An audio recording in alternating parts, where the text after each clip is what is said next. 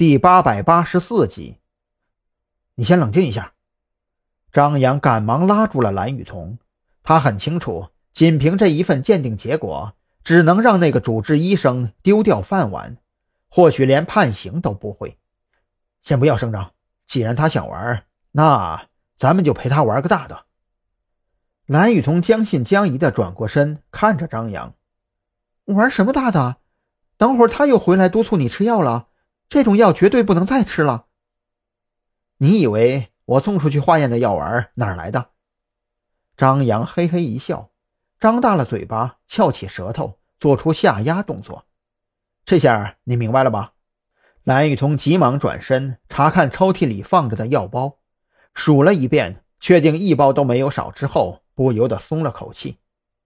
等下能骗过去最好，不能骗过去就直接摊牌。答应我，绝对不能冒险了。好，我答应你。张扬感觉到蓝雨桐言语中满满的关切，当即点头做出承诺。也就是说话的功夫，门外响起一阵脚步声。张扬当即听出这是那主治医生的脚步频率，当即恢复了那种脑袋不太清醒的懵逼状态，斜靠在床头上，眼皮子耷拉着，时不时还抽一下鼻子，看起来病恹恹的。情况还没有好转吗？医生推门而入，看到张扬这副模样，眼底闪过一抹欣喜，脸上的表情却很是担忧。没有，他昨晚三四点就醒了，一直是这个样子。蓝雨桐也是影帝附身，一边说着，眼圈越发泛红，甚至还抬手抹了抹眼泪。这样啊，哎，还真是有点棘手啊。医生眉头紧锁，似乎在思考如何调整治疗方案。嗯，这样吧，等一下呢，我安排护士带他去做个脑部检查。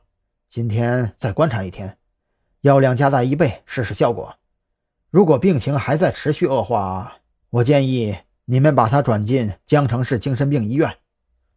药量加大一倍，张扬心里一个劲儿冷笑，这货怕不是想直接弄死自己吧？一共吃了三次药，就差点要了自己的小命。要不是昨天晚上临时起意没有吃药，这会儿恐怕真的着了道啊！而蓝雨桐则是一阵后怕，如果不是张扬机警，就冲这医生的演技，自己肯定会按照医嘱加大药量。可那样的后果，蓝雨桐已经不敢去想了。把剩下的药给我看看。医生见蓝雨桐没有搭话。似乎有些疑惑起来，他走到抽屉跟前，也不管蓝雨桐答不答应，就直接拉开抽屉，取出药包，仔细查看了剩下的药包数量。医生脸上的表情放松了许多。倒一杯水过来，先让他把药吃了。医生如此说着，自顾自拆开两包药，放在手心里。等蓝雨桐倒了杯温水过来，就准备给张扬喂药。可就在这时，紧闭的房门被一把推开，秦振光的声音从门口响起：“张扬，这药不能吃。”“你谁呀？这是医院，你吼什么？